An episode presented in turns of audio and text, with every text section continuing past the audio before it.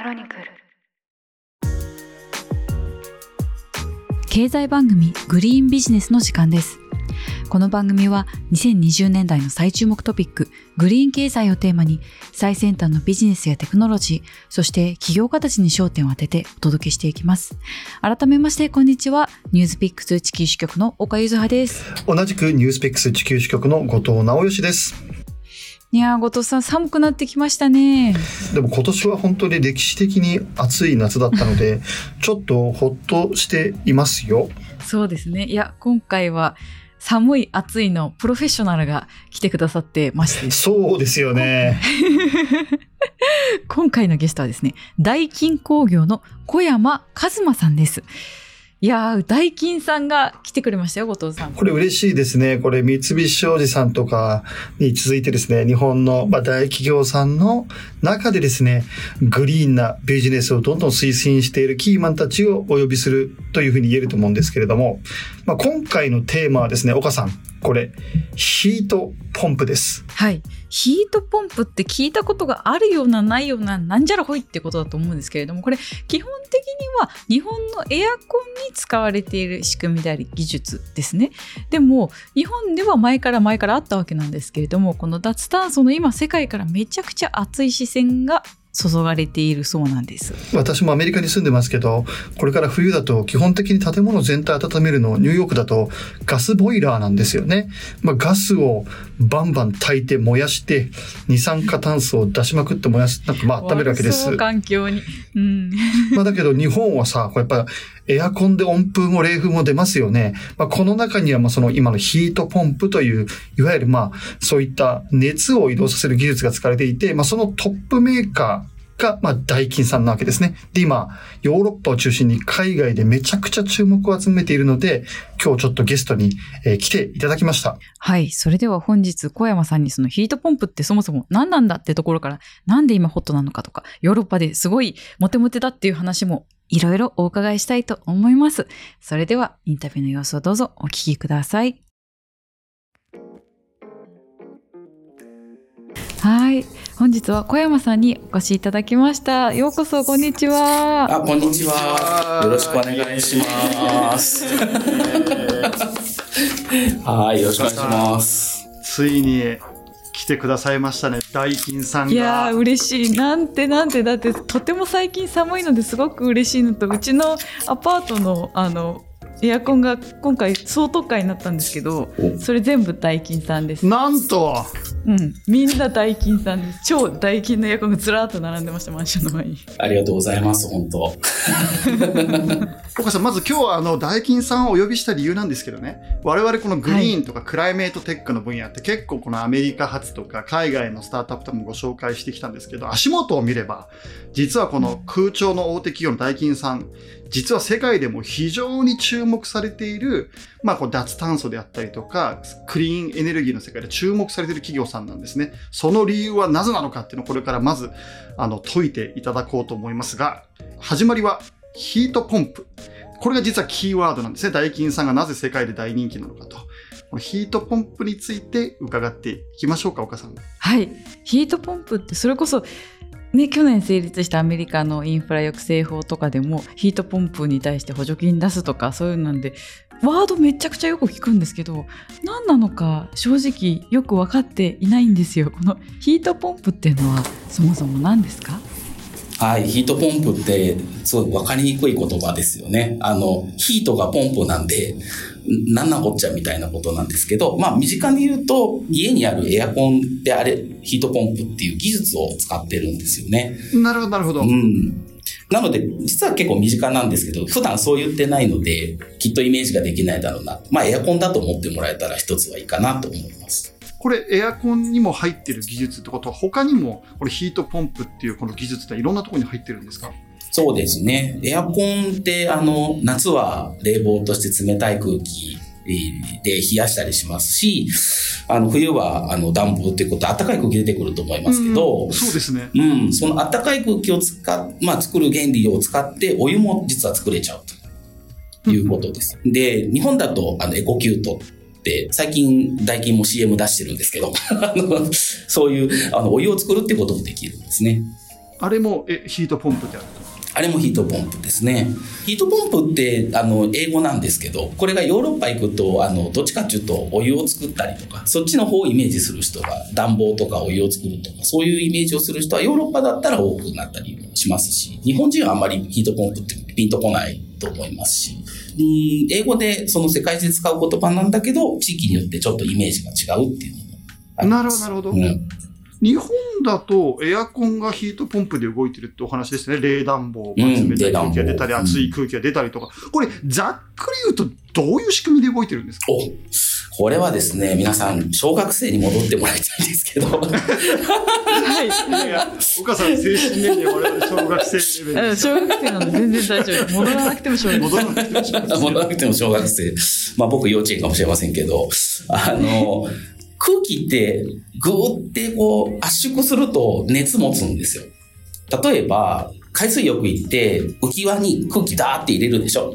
入れると、実はあの中の空気って熱を持つんですよね。うんうんうんうん。その空気をこうぐーっと圧縮すると熱を持って、逆に言うと圧縮が解き放ってあげると、今度空気が冷えるっていう現象になるんですね。うんでこれの、これが基本的な原理で、それを結果うまく応用していったのがエアコンっていうことになるんですね。エアコンは電気で動くわけですから、そうですね電気。を使って空気をの中の熱を集めたり、熱を逃がしたりするってことですか？電気を使って空気を圧縮したり、え膨張させたりっていう、こうこの動きをしているんですね。ヒートポンプが他のこれまでの冷暖房とかそのお部屋の空調設備と比較してこれがその環境にいいっていうふうに言われてるのはなぜなんですか？他にどういう例えばそのじゃあお部屋を温めるうん。これが寒いので温めるというふうになったらヒートポンプ以外にどういう選択肢があってなんでヒートポンプっていいんですか？普通、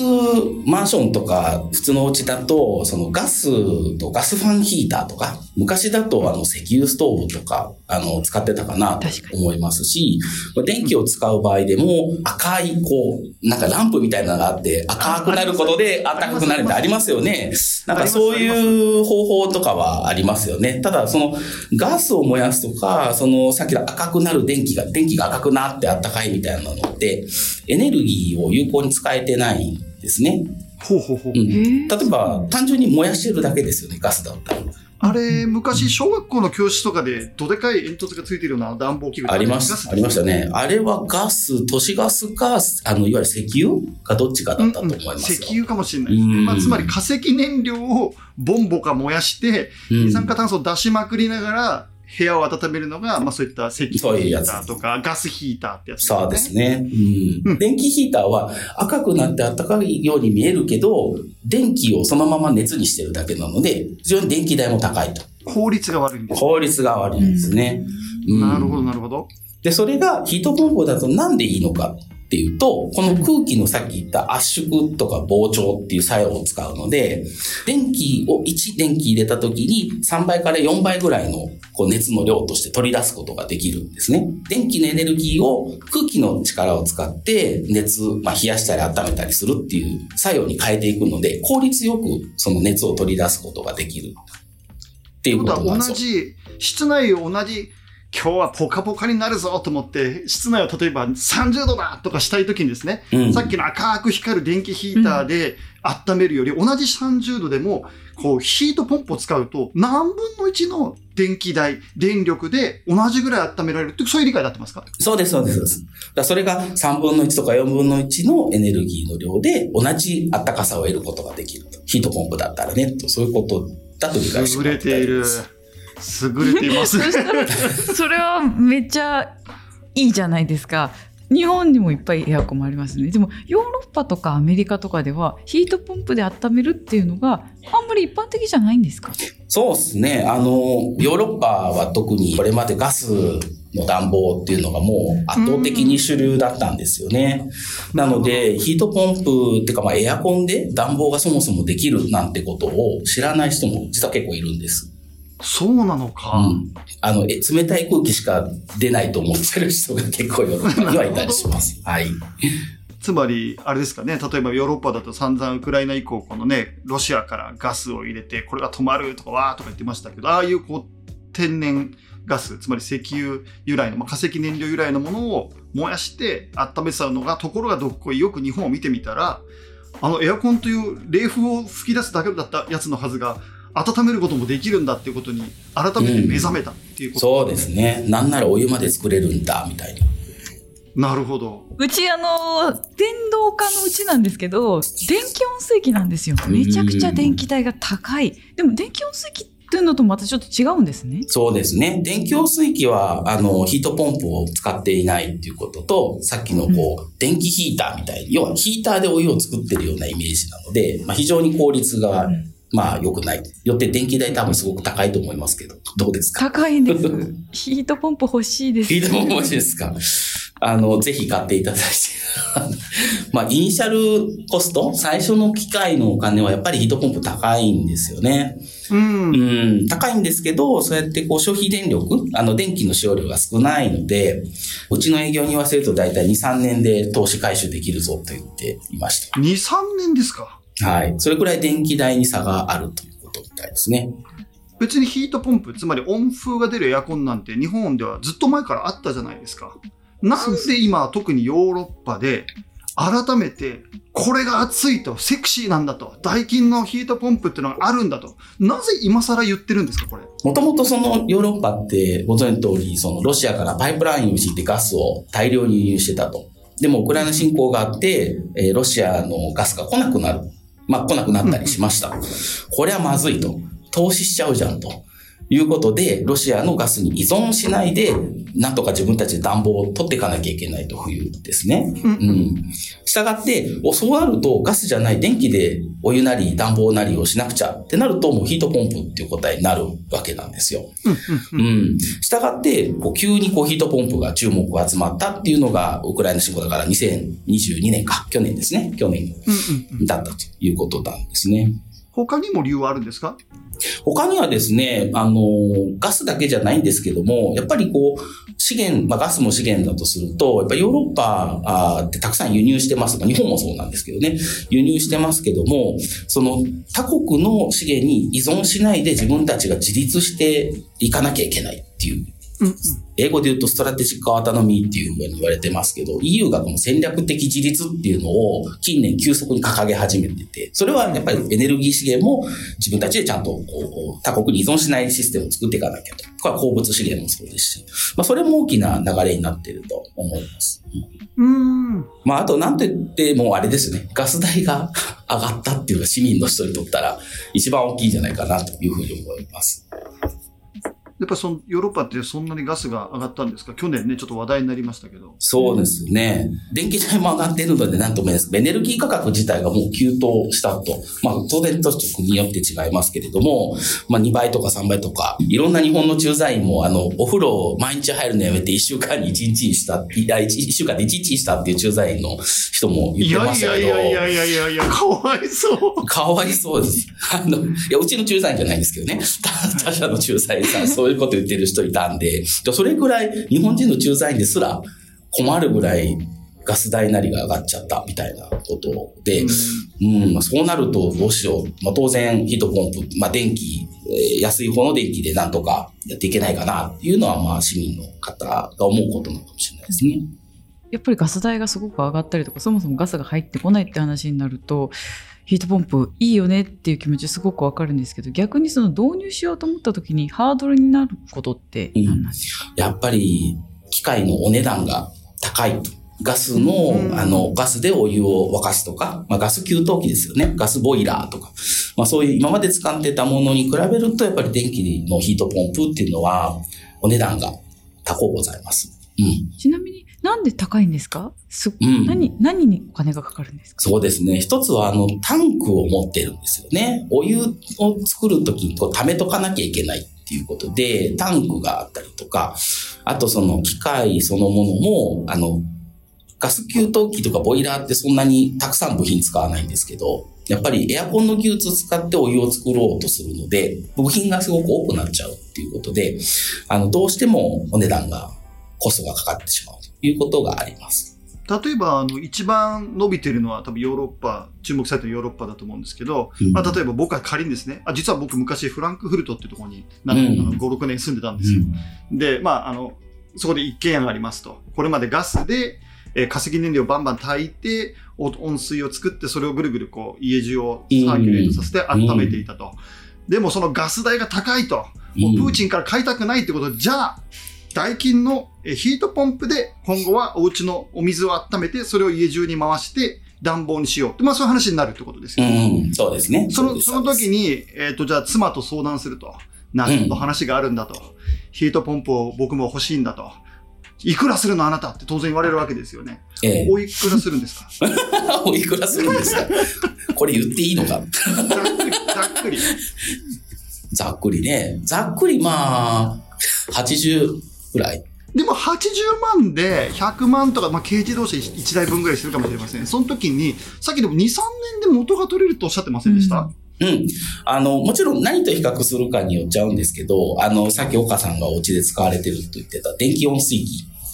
と日本のエコキューと、あの、まあ、日本、日本なんでまあ比較すると2、3年で投資回収できますと。うん。まあ、いうことなんで、まあ、ヨーロッパの場合だと、その、その電気代がどうとかちょっと比較がわかんないですけど、まあ、でも、その、投資回収できないものにあまりお客さんもね、買ってくれないので、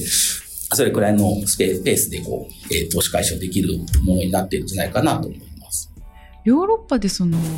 広めていこうと思ったら例えば私の場合とかって賃貸だから私が一存でそのエコキュートとかに変えられないじゃないですか、ヨーロッパで面取るとしたら例えばそのここを取るとめっちゃみんながヒートポンプに切り替わるみたいなここ押さえとけみたいなオセロのおー炭みたいなのあるんですか？そうですね。オセロの炭というか、まあ、やっぱりどうしても新築のお家とかの方が導入しやすいっていうのはあります。やっぱ建っちゃってるマンションとかアパートですね。は、やっぱスペースの問題もあるし、なかなかそこは切り替えるのは難しいんですけど、これから建つあのお家とかいうところは当然ヒートポンプで入れていこうということになるので、まあ逆に言うとそこを政府の、ヨーロッパの政府もあの手こ入れしようとしてますね。例えばもうガスボイラー禁止とか、あの、言ってる国もありますし、あの、禁止するだけじゃなくて、かなり高額な補助金をつけたりとか、なるほど。いうようななるほどいうようなことで、なんとか国も後押ししようとしてるヨーロッパの国もあります。小川さん、これ、なんで今日ヒートポンプとヨーロッパの話をしてるかっていうと、まあ、ざくっとこれもう一回ちょっと多分オーディエンスの方にお伝えしなきゃいけないと思います。まあ、日本では元からエアコンという形でヒートポンプは使われていたが、今、欧州はそのガス機器とかで一気に広がっていると。ダイキンさんから聞いた噂なんですけどね、10年で10倍になる市場なんだっていうわけですよ。そんなに？そう。まあ、その本当に下手したら1000万台市場ぐらいになると。10倍になる市場ってなかなかないですよ、これ。その、ね、もう核変が起きてるようなもんなんですよ。で、これは本当なのかと。もちろんビジネスにはね、浮き沈みありますけど、ダイキンさん実は新しい工場も来年ガツンと動かすために、実はポーランドですかね。あの、でかいギガファクトリーをですね、投資したりとかしてて、この10倍チャンスに乗ろうとしてるってところが実は今日ポイントでして、ちょっとこのあたりですね、あの、うまくいってるところもいかないところも小山さん、これ、とりあえず勢いで、まずなぜ今ヨーロッパなのか、どんなチャンスがあるのか、もう一回ちょっと教えてもらえませんか？はい。そうですね。あの、まあ、まずヨーロッパの政府が、やっぱり強く支援してくれてるってありますよね。そもそもヨーロッパがこうガスに、ガスに依存しないと、やっぱこうガスから脱却するんだと、まあ、いうことが、まあ、引き続き続くと言われてますので、まあこれは当然ヒートポンプの普及っていうことに対して、あの、支援になりますから、したがって、まあ、10倍とか、あるいはその、えー3倍以上になるんだと、まあ、いろんな数字が踊ってますけど、いずれにしてもヒートポンプにどんどん変わっていくっていうふうに言われてますと。足元何台、何万台で、あベストスピードでどれぐらいになるんですか？うん、なるほど。欧州委員会、欧州の政府が言ってる数字だと、2021年で200万台、販売台数200万台のものが、えーその後700万台にまず拡大するんだっていうのが数字として出ている大きなあー目標値ですよね。いつまでに700万台になるんですか ?200 万台は。えっ、とね、2030年ですね。うん。まあ、ざっくり10年で200万台が700万台市場になると。なる。うんうん言ってます。皆さんが10倍とおっしゃってたのは、これが1000万台とかそれ以上いく可能性もあるみたいな話なんですか？そうですね。うん、そうです。あの、あくまで欧州の政府が言ってる数字なんで、いや、実際の市場っていうのはもっとガス価格が上がるとかですね、あの、いろんなこうことで、いや、もっと伸びるだろうというふうに言われています。お母さん、小山さんがさっきからチラチラカンペみたいのを見ていてですね。全然食べてないんですけどね。全然これ、ダメですね。なんか、なんかちょっと指摘が入ったけどないですね。本当？にダメですね。はい、もうさっきから紙チラチラ見てますからね。もうね、数字は結構難しいからなとなるほどですね。今、ダイキンはこのヨーロッパ市場でどういうくらいビジネスを取ってるのかっていうのをちょっともうちょっと教えていただいてもいいですか？はい。このヒートポンプっていう世界だと、一応シェア1位なんですと。まあ、10%程度かな、シェアで。えー、の一応1位と言っていてですね。で、これ別に今、直ちに1位になったわけじゃないんですよ。もう十何年間1位で。もともとフランスで、あの、こう、ヒートポンプでお湯を作ろうとか暖房を取ろうっていうのは、フランス政府が実は最も進んでたんですよね。原子力発電っていうこともあって。でなるほどこ。うん。これがだいたい2000年代の後半ぐらいえーだったんですけど、その頃から私たちずっと1位だったんですよ。で、うん、でもこれをフランスだけじゃなくてもいろんなあの国に広げたいというふうに思ってたんですけど、合議して、まあウクライナのことがあって、えーガスやめていこうという流れになったんで、いや、一気にこれはもう欧州全部取っていくぞというふうに大きく舵を取ったっていうのがまさにこの1、2年のお話なんですよね。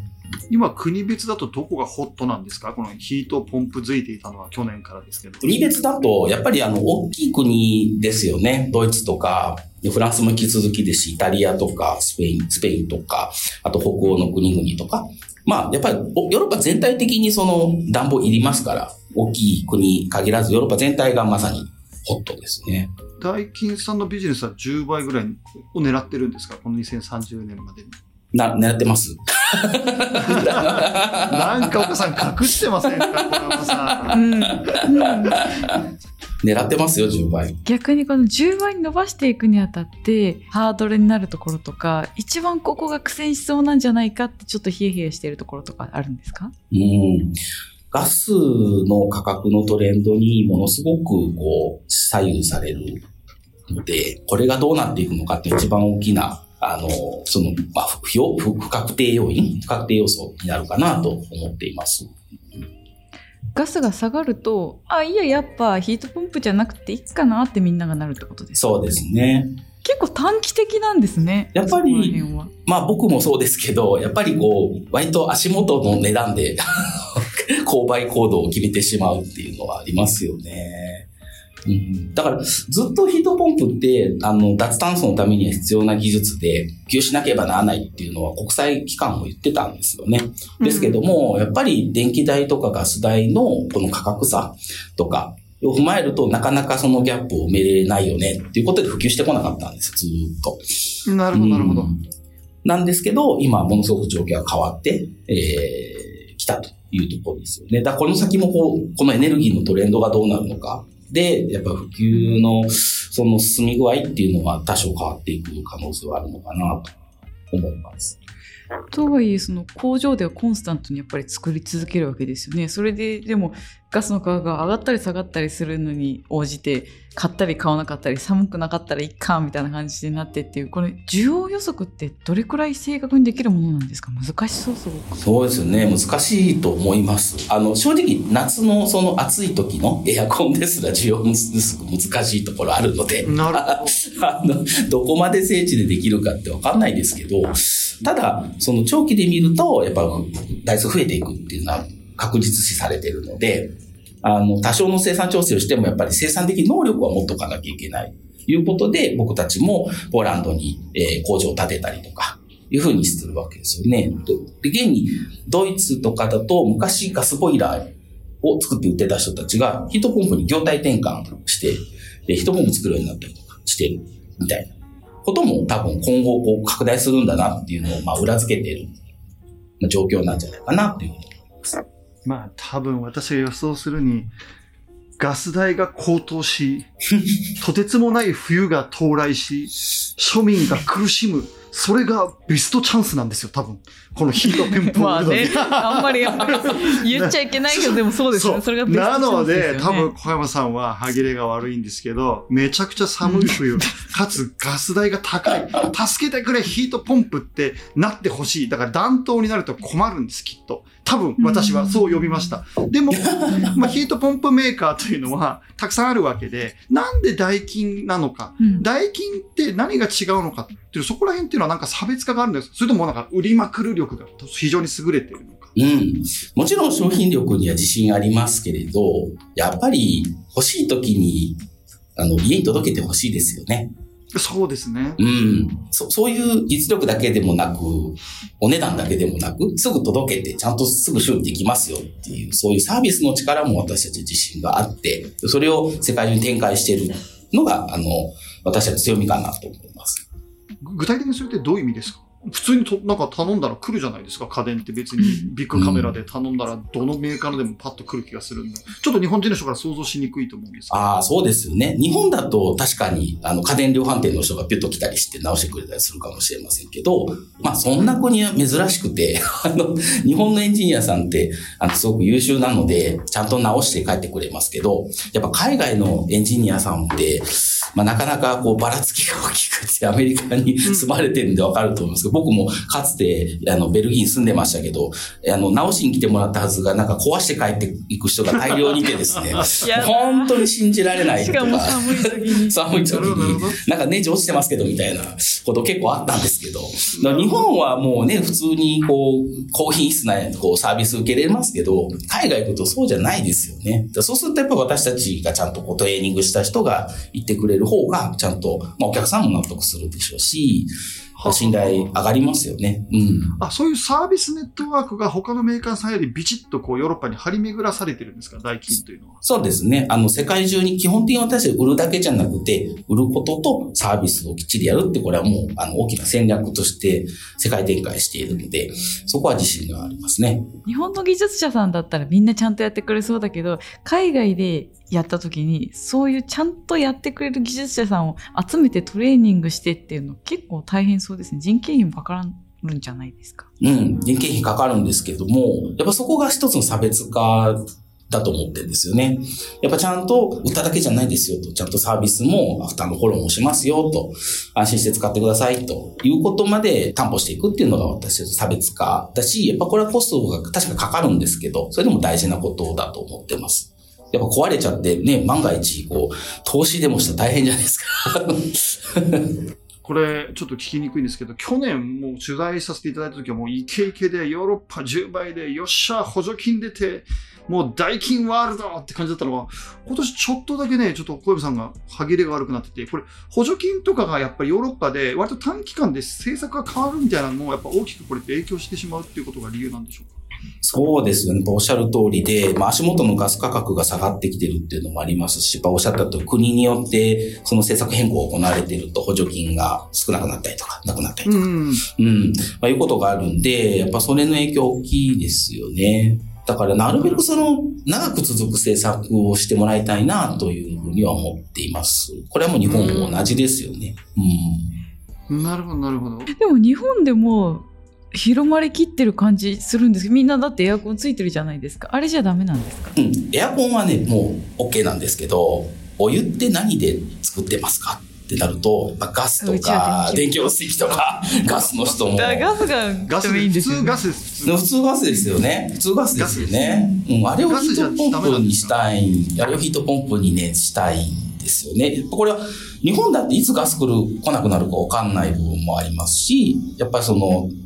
なんだ、えー、ガス来るかわかんなくなりますし、あの、脱炭素していかなきゃいけないんで。普通の家庭の主婦とか脱炭素とかプーチンとかどうでもいいわけですよね。そうなんです。やっぱり我が家の家計が大事なわけじゃないですか。で、今、うんキッチン。安くなるからそうですよね。で、今、キッチン行くと、林内さんとかのボボッとか言ってですね、チッチッチとか言ったのが、まあ、お湯とか出るわけですよね。これをなんと代金をヒートポンプに塗り替えたいと。どうやったらそんなことができるんですか？その財布の紐を握ってる主婦の方が納得しないといくらそのプーチンがとか言ったってそんな 買わないですよね。ダメです、ダメです。そうですよね。まあ、あの、一つは、絶地ってわかります？要は、お家をエネルギーをあんまり使わない家にしていこうって日本政府の大きな方針があるんですよね。そうすると、ガスじゃなくて、ヒートポンプとか電気に電化していかなきゃいけないんですよ。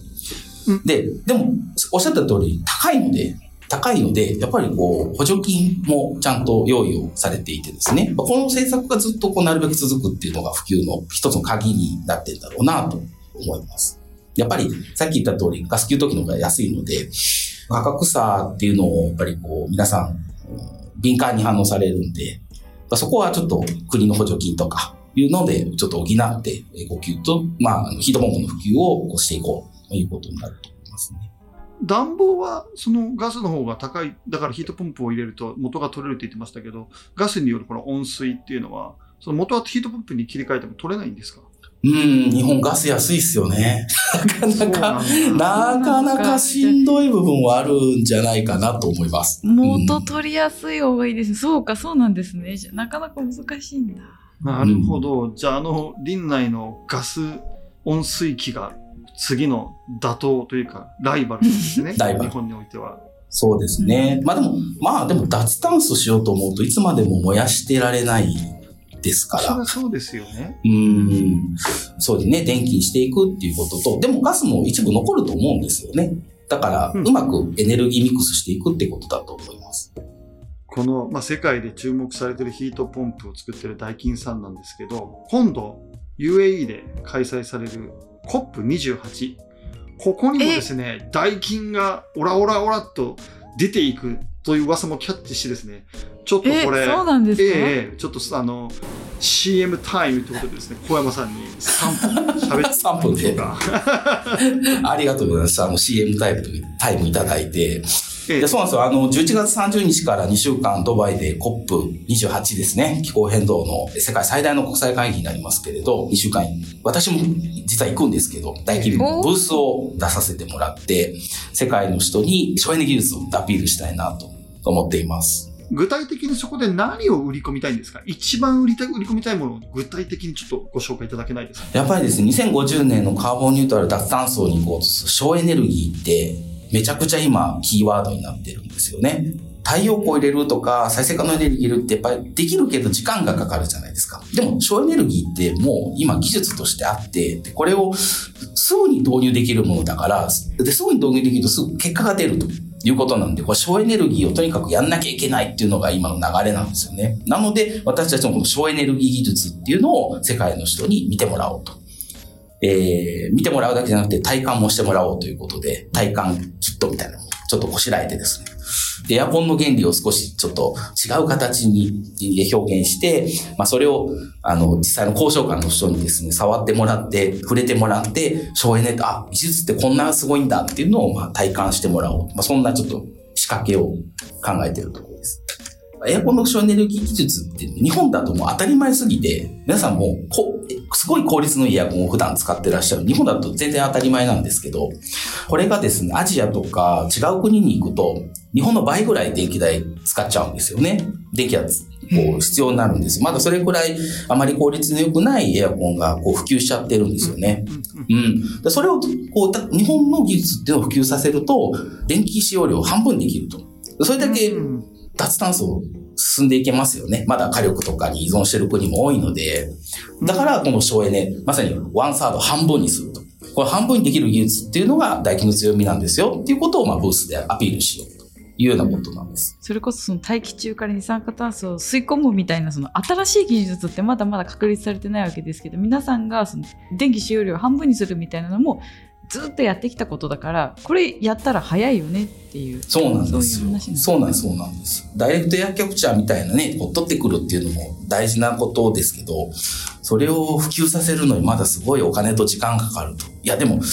もうそもそもこのうちの省エネ技術っていうのでもっと即効性があって今もう効果出ますよっていうことをやっぱ分かってもらうっていうのは非常に大事な機会なんかなと思ってます。うん、うんポップでちょっとどんな成果が上がったのか、ちょっとまた来ていただいて。コップのセルフィー送ってください。いや、もうそうですね。これツイッターとかでこうご報告いただきたいということで、これ、あの、ポッドキャストのオーディエンスのお約束ということで、またちょっとご報告を待ちたいと思います。岡さん。よろしくお願いしいや、もう、ます。はい。ありがとうございますありがとうございます。ありがとうございました。というわけで、小山さんのインタビューをお届けしました。後藤さん、お話を伺ってみていかがでしたか？やっぱ日本のこの省エネとかアナログなこのヒートポンプ、そのものは別に新しくないんですけど、日本人が当たり前のように使ってるものが世界中でめっちゃグリーンなデバイスとして今めちゃくちゃセクシーだと思われてるっていうのはやっぱ面白いというか、東大元暮らしというか、日本って素晴らしい技術があるんだなって改めて思いましたよね。脱炭素っていうと、やっぱりね、派手なのに目が行くじゃないですか。ダイレクトエアキャプチャーみたいな、その CO2 を空気から吸っちゃうみたいな、ああいうのもかっこいいし、お金は集まってるかもしれないけど、技術的にはまだまだその、いつ実装できるの、いつどれくらいその、でかく実装できるのってところじゃないですか。でもこのダイキンの省エネ技術だったり、エアコンとかはもうすでにあって、日本にはもうめちゃくちゃ広まってるわけで、これを、世界ヨーロッパだとかアメリカだとかそういったところにインストールしていくことによって脱炭素が進んでいくんだったらやっぱ両方進めなきゃいけませんよね。まあそうですよね。化石燃料のガスとかバンバン燃やすより、今後は再エネが中心になるわけで、再エネから電動化したデバイス、まあヒートポンプとかを使ってですね、住みやすいお家をキープしていくっていう感じに世の中になっていくんだろうなと思います。うん、とりあえずうちの電気温水器をエコキュートに変えてほしいです。この前交換したばっかりなんだけどいやエコキュートの方がいい。はい。それでは続きは次回にしましょうか。経済番組グリーンビジネス、ここまでお聞きくださいましてありがとうございました。番組への感想は、ハッシュタググリーンビジネスすべてカタカナでツイートいただければ嬉しいです。この番組は毎週1回配信されます。それでは次回もどうぞよろしくお願いします。